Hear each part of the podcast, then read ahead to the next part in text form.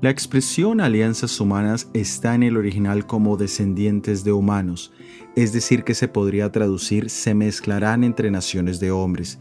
Algunos piensan que se trata de matrimonios entre personas de la realeza, pero el significado tiene mucho más alcance.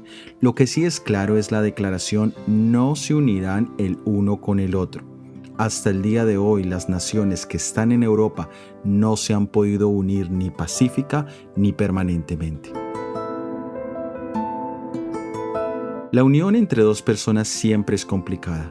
Muchos han experimentado amor por otra persona y han llegado hasta el altar del matrimonio, pero cierto tiempo después terminan en batallas legales con odio y resentimiento en el corazón. La palabra de Dios habla que la primera pareja eran una sola carne, y así sería cada pareja que llegara a hacer el pacto matrimonial. ¿Cómo se logra una unión permanente? ¿Se necesita tener compatibilidad de caracteres? ¿Se necesita conocer mucho más al compañero antes del compromiso? Aunque estos elementos son importantes, lo que garantiza una unión permanente es la presencia constante de Jesús en el corazón de la pareja.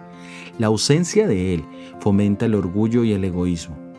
Cuando se ha experimentado el amor desinteresado de Jesús en el corazón, ese mismo amor nace en el nuestro y empezamos a buscar el bienestar del cónyuge por encima del nuestro.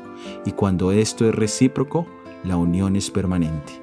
Soy Óscar Oviedo y este es el devocional Daniel en 365 días.